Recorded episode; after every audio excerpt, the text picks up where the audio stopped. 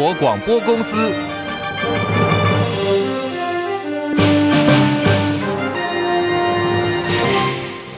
大家好，欢迎收听中广新闻，我是黄丽凤。新国会明天报道，立法院正副院长选举明天上午登场。这个呢是大选之后第一场的政党角力。现在蓝绿白可以说是各有盘算。民进党方面推的是立法院长游锡堃，副院长蔡启昌要拼连任。国民党方面是由韩国瑜跟江启臣角逐，极力争取民众党的关键八票。民众党团究竟是挺蓝还是挺绿呢？三党过招了好多天哦，民众党今天上午终于是掀开底牌，最终的答案是蓝绿都不选。党团总召黄国昌表示，党团决定自推黄珊珊成为民众党的立法院长候选人。那么，如果第一轮的投票没有办法顺利产生院长，民众党八位委员不会参与第二轮的投票。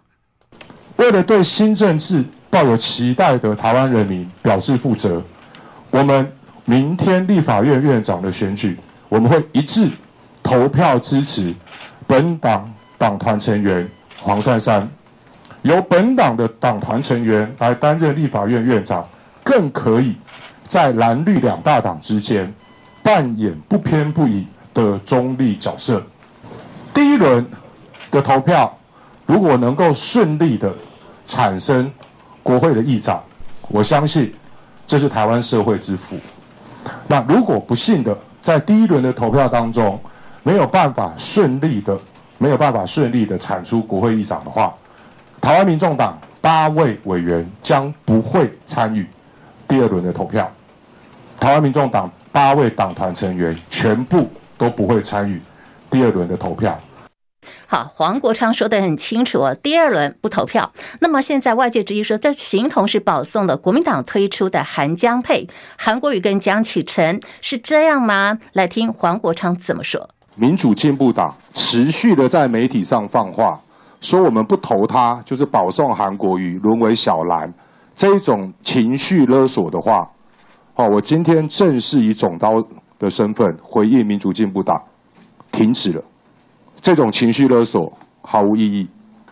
民主进步党真的如果心中把国家跟人民的利益放在第一的话，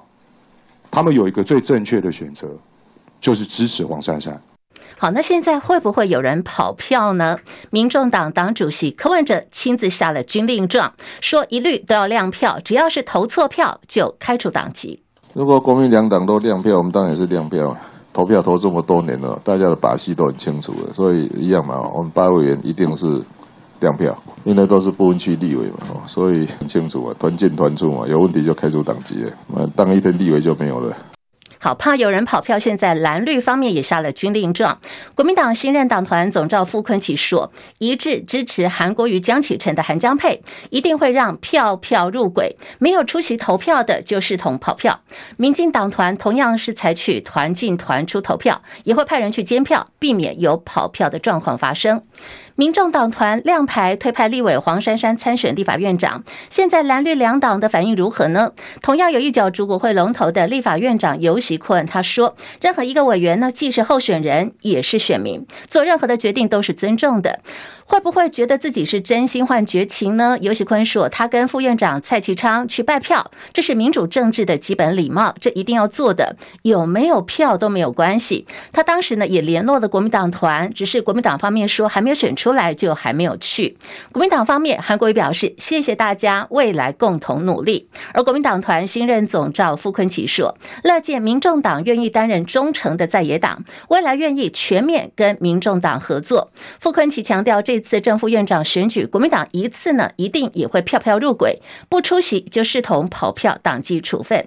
民众党自推黄珊珊成为民众党的院长候选人，资深媒体人黄阳明分析，这是民众党团最好的策略。一方面对蓝营算是示出了善意，二方面也可以主导自己的策略。当然，民进党人是肯定会批评民众党团保送了韩国瑜，可是这样的一个政治攻防本来就是不可避免的。另外，也有媒体人呼吁民进党可以灌票给黄珊珊，阻止国民党的韩国瑜当选。对此，民进党立法院党团总召柯建明说：“这怎么可能呢？”民进党就是会尤昌配。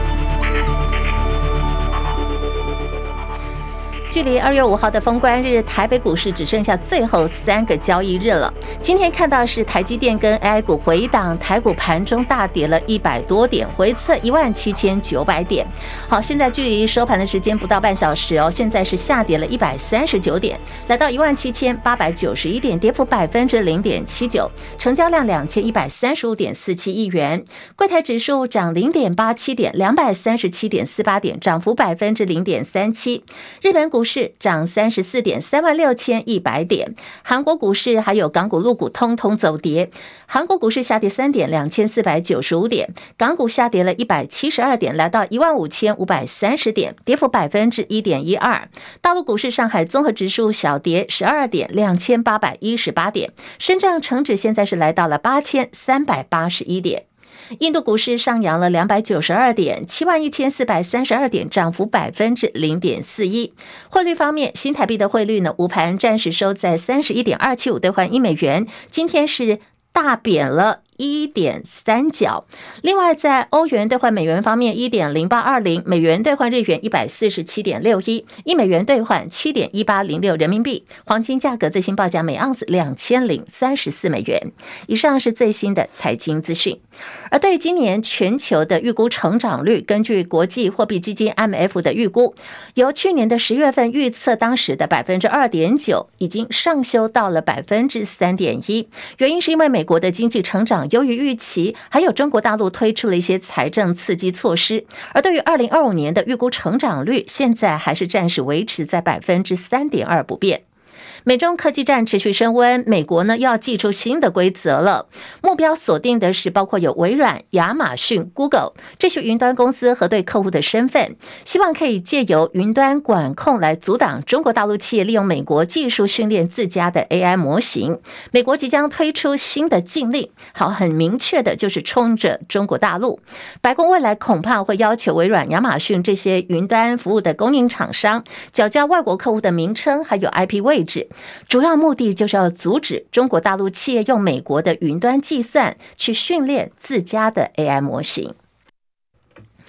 世界首富马斯克最近这一两年哦，真的是状况挺多的。他这回可能要哭哭喽。美国电动车大厂特斯拉的执行长马斯克，他有一个创纪录，可以说是天价的薪水，五百六十亿美元。你换算台币呢，是一兆七千四百五十六亿台币的薪资哦，被美国德拉瓦州的法院以这个金额高不可测宣布无效。特斯拉受到这个拖累呢，股价在盘后交易下跌了百分之三，而今年才今天才是元月底哦，到目前为止一个月之内，特斯拉的股价呢已经重挫超过了百分之二十。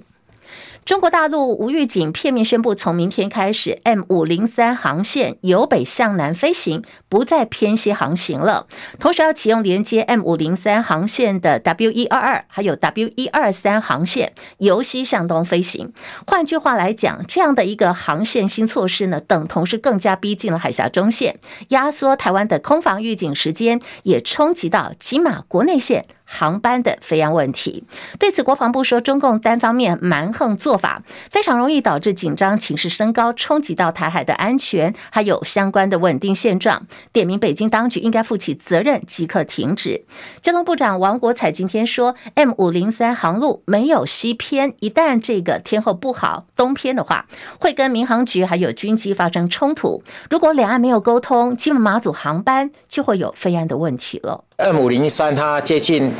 呃台北飞航情报区，呃最近的地方是四点二海里哈，如果偏西的话，就是变成有十点二海里哈，比较有个缓冲空间。如果它直接在 M 五零三上面四点二海里，当天候状况不好的时候，它可能会偏东，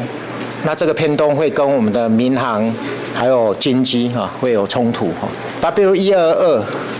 呃还有 W 一二三，W 一二二是在。跟马祖的这个南北港的这个国内航线，那 W 一二三是跟金门的这个航线，上一机场的航线哈，这里面非常的近了哈。如果没有经过沟通，同样在它的起降的时候，包括呃平行的距离，还有这个高度哈，都会有灰暗上的疑虑哈。啊，因为它牵涉到民航，还有包括我们的呃军方哈，所以现在由呃国安单位哈。这个统一来处理后续的一个应应措施。好，对此，大陆国台办说这是符合两岸同胞的共同利益，但是我方的陆委会呢，表达严正抗议跟强烈的不满，而且话呢说得非常的强硬，说这是刻意以民航包装对于台湾政治乃至于军事方面的不当企图，要求陆方立刻停止不负责任的飞航行动，扬言说如果陆方是一意孤行的话，必须要承担任何影响到两岸关系的严重后果。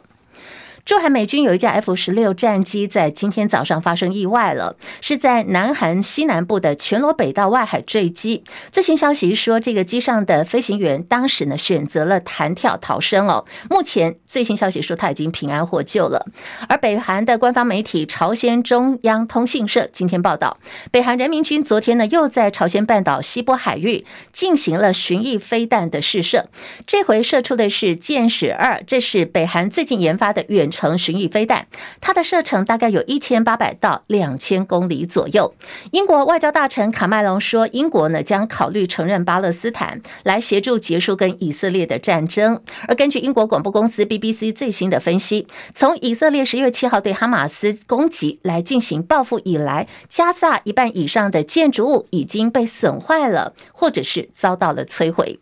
北约组织秘书长史托滕在华府说，支持乌克兰并不是在做慈善、做功德的，是投资北约的安全。他说，现在北京当局正在密切关注北约行动，也会跟俄罗斯发展无上限的友谊。他说呢，发生在乌克兰的事情，明天极有可能就发生在台湾。今天的乌克兰，明天的台湾。他表示，中方经济跟军事规模对所有的北约国家都是挑战，也包括美国在内哦。说美国没有理由单独的应。应付中国大陆，大家聚在一起的话，可以更加的强大。菲律宾最北端离岛叫做雅米岛，好，这个岛屿你看地图的话，它的这个距离呢是一百四十一公里，跟台湾的距离。那么菲律宾的司令最近视察说，菲律宾跟美国年度肩并肩的大型联合军演策划人员随行，那么可能就会把雅米岛列为今年美国菲律宾之间这个大型军演的区域之一。现在时间来到了十三点十四分，好，我们要马上进行的是新闻最前线，来关注的是台北股市最近这几年来交易量显著的成长。当冲交易呢，被认为说是功不可没的，可是上市柜股票当冲税率减半，今年年底呢就要到期喽。现在市场又开始出现了一些声音，说希望这个降税呢能够常态化。连线资深财经记者张佳琪进一步了解，佳琪上线了吗？是地凤午安，好，我们看到这个最新的发展，说是金管会主委黄天木证实，已经跟财政部提出建议了，延长当冲降税的减税期哦。这个考量是什么呢？那么当冲降税常态化对股市发展就是真的好吗？佳琪。是这个当冲降税这个事啊，是金融总会每一次都会提出在金融建言白皮书的一个诉求，也是所有证券商每一次都会希望能够有的诉求。因为最直接的，只要当冲活络的话，会带动券商的交易的这个热络，它的这个经纪部门的呃收入会提高哦。因此对券商来讲，他们当然希望当冲降税减半这个政策可以变成常态化，而不是时间到再讨论往下延。啊，每一次时间到再讨论往后延，这样一次一次的延后，所以这一直都摆在呃这个金融总会金融总会的金融建言白皮书里面。那么主管机关方面当然各自有立场，以金管会来讲，他也认为，呃这个当冲降税的实施，对于整个市场活络以及呃成交量成交情况的这个改善呢是有帮助的。从过去几次的经验来看，每一次的当冲降税都直接带动了这个。成交量的提升，以及呢市场的活络，因此呢金管会可以说是呃顺应业者的需的这个要求，也认为对市场的影响没有到造成太大的负面冲击，可以说是正面多于负面情形之下，他们愿意来帮业者争取。但是财政部的立场一定是不会相同的，因为任何的税率税收的这个呃科目呢，对财政纪律来讲都是重要的。并不适合随时因应哪一个部门、哪一个业者的需求就提出一个改变，这对于整个国家税收的调整，当然在财政部的立场来讲，会认为比较不适合。因此，每一次只要金融总会的这个白皮书出来，讨论到这个问题要不要常态化，财政部的态度通常会比较审慎来评估一点。那么这一次的情况大概也类似。只是说因为金管会的黄天牧主委已经向财政部提出建言，财政部也希望说，那你金管会再去多方的研究相关的影响性，认为真的有必要之后呢，再来做研议。因此这个事情会不会在呃日后变成常态化，那么还有待观察。不过这个目前看起来，因为金管会的态度还算是比较正向。预期呢，两个部会之间应该还会有对话跟沟通协调的空间。立峰，好，这个佳琪提到这个财政部，那财政部的态度对于说是现在市场呢力促降态可以呃降税可以常态化，也就不要说像每一年我们都要提出来，然后切香肠，然后不断不断来来做核定到底好或不好哦。那么这个态度现在财政部看起来好像是否定的，财政部的主要考量是什么？其实就是我刚刚讲的，你一个税制，如果因为你某一个产业希望说你这个税率要减半，然后呢可以永久落实，这对于国家财政纪律来讲，你那个税率所税制所磕到的钱，它就会减少。那如果每个行业都来这样派出一个总会来呃做这样的诉求，对国家财政纪律来讲，它就会是一个不稳定的状态。你如果是财政机财政部的立场，一定希望每一个呃税目。呃，下来之后，它能维持稳定的税率，对于国库的收入是稳定的。所以财政部立场目前看起来好像也没错，但不代表这件事情不能商量。如果说当中降税金融金管会呃相关单位演绎出来，真的整体对于国家的税收以及对于市场是比较健全的话，我相信未来两个部会还有对话的空间。同时在呃这几次的当冲降税的实施的成果上面，确实可以明显看得到，其实我们的证交税是一直在攀升的，尤其在疫情期间，因为玩当冲的人越来越多，所以证交税是攀升的。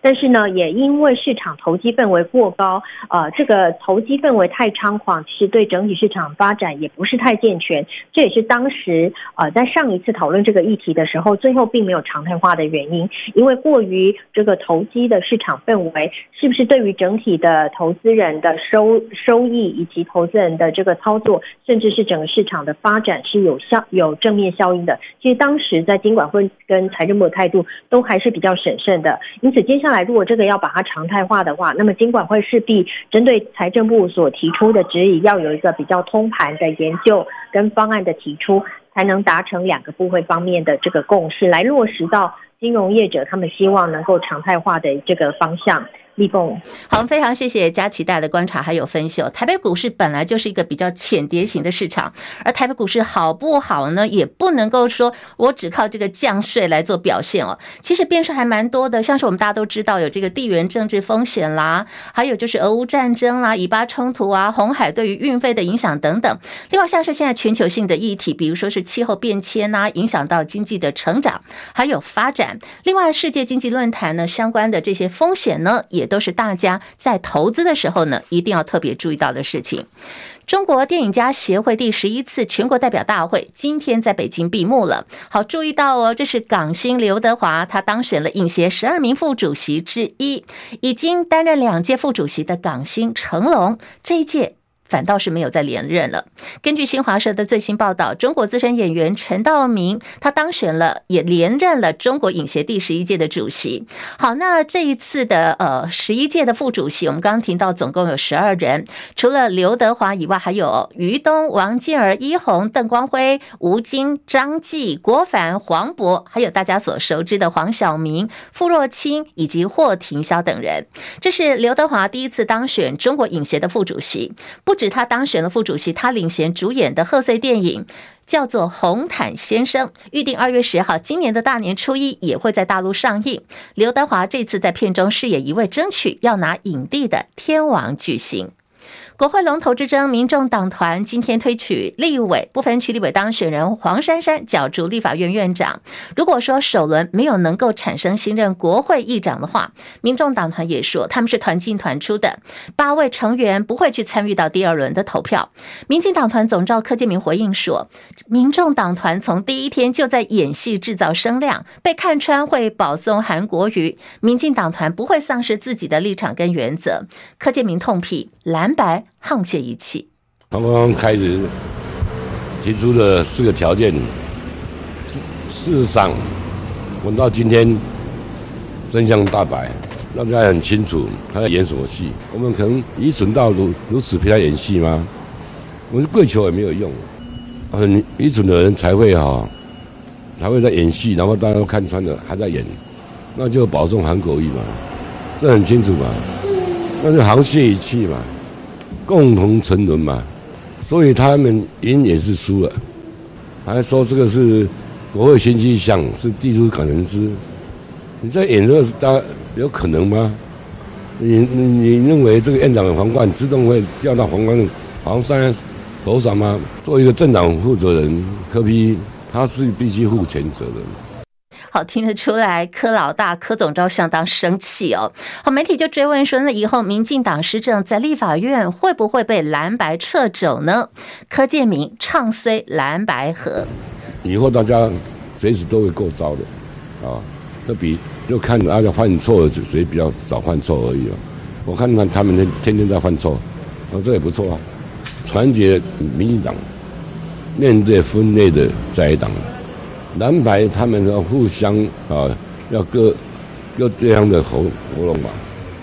互相抢这样的地盘嘛，怎么可能和？政治是大家你死我活的，啊，讲的那都是假的假话嘛。在你玩的呃议题上面，大家都有竞争，都有合作，都是一一向都是如此的。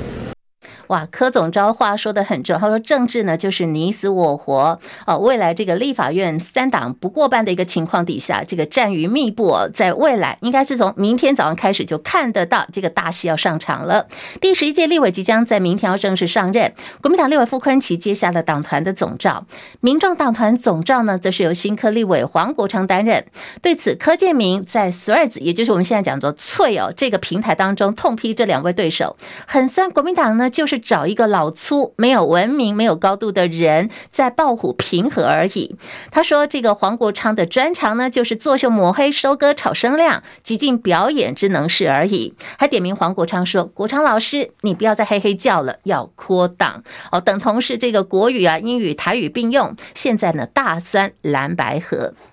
基隆东岸商场的东岸广场，明天开始要由微风集团来接手营运。不过，现在的营运者，也就是服饰品牌 Net，质疑。基隆市政府招商是违法的，而且还大动作在这个媒体上刊登了报纸广告，炮轰基隆市政府呢，根本就是强盗一样。基隆市长谢国梁回应说，市政府签约的对象叫做大日开发公司，从来没有跟 NET 有过合约关系。现在基隆市政府的态度呢，就是一切依法办理。今天元月三十一号合约到期了，到底能不能够顺利的点交移交，充满着变数。挪用公款，辅仁大学的校长被判刑。辅仁大学校长江汉生利用辅大诊所三度巧立名目，跟医学院的副院长，还有辅大的前医筹处医疗事业事务组的组长，共同向校方来申请经费。哦，根据检方调查说，涉及挪用到的校产跟公款有四百万元。新北地方法院今天依照背信跟共同背信罪，判处了辅大校长江汉生十个月。另外涉案那两。个人呢，则是四个月的徒刑，三个人都可以一颗罚金。国内的新冠疫情持续处在流行的高点，上个礼拜又新增有六十四例的死亡。疾管署副署长罗奕君提醒说，现在新冠的并发症跟死亡个案还是在上升当中，尤其呢，多数民众你都还没有打 XBB 新冠疫苗的，预估这个礼拜可能就是新冠疫情的高峰了，而且在年后呢，很很可能还会有一波，所以呼吁民众农历春节前还是要动作快一点，如果合资格，赶快去打新冠 XBB 疫苗。周类流感跟新冠的疫情，从这个呃门急诊就诊人次跟并发症看起来的话，都有稍微略降哈。不过新冠的死亡人数仍然在升高。那因为寒流刚通过哈，我们预估这一周应该类流感跟新冠的疫情仍然会上升，而且应该是春节前的这个最高峰哈。但是因为在春节后哈，因为人潮的拥挤，还有南来北往，以及这个新冠的变异株目前已经改为 JN 点一为主。的一个趋势哈，预估在春节后，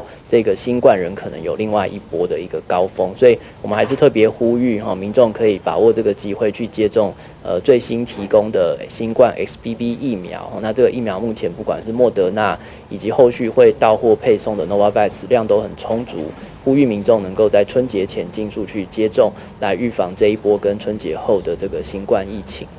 好，赶快去打疫苗，提升保护力。那么下个礼拜就要过年喽，会回来台湾过年的台商啊，还有侨胞，应该也会比较多。所以现在疾管署宣布，从明天开始，增加在马祖小三通入境处或定点提供 COVID-19 的家用快筛试剂。而最近在全球各地还有一个疫情也在升温当中，这个是麻疹，有很多国家的疫情相当严峻，尤其呢在欧洲传出确诊的案例暴增四十五倍。接下来呢就是我们要过年了，很多人会安排出国去旅行。台湾虽然说还没有这个确诊的个案，可是呢要特别注意麻疹的传染力是很强的，婴儿的致死率高达百分之十，所以要建议家长呢尽速带着一岁以上的婴幼儿去打。疫苗。同时要避免带未满一岁还有没有完成疫苗接种作业的婴幼儿到流行地区，要特别注意喽。流感的部分呢，一个礼拜之内又新增了四十例的重症，八例死亡个案。有一名离岛哦，才三岁的女童是今年以来年龄最小的死亡个案，而且这名女童根本就没有慢性病史，不过她也没有打这个流感疫苗，因为并发脑炎过世了。机关署提醒，这个礼拜呢，除了新冠疫情进入到高峰，另外流感。也会进入高峰，像医师黄轩就提醒说，全球的流感病毒肆虐，还有新冠病毒都在蔓延当中。那么过年期间就是大家南来北往的，而且亲戚朋友大家会聚会哦，会在人潮聚集的地方，甚至会用餐、脱口罩等等。好，这个现在有一个令人比较不安的事实，就是如果和单独感染了 COVID-19 或者是流感病毒相比，这个新冠跟流感的双重感染会显著的提高严重重。疾病跟死亡率的可能性。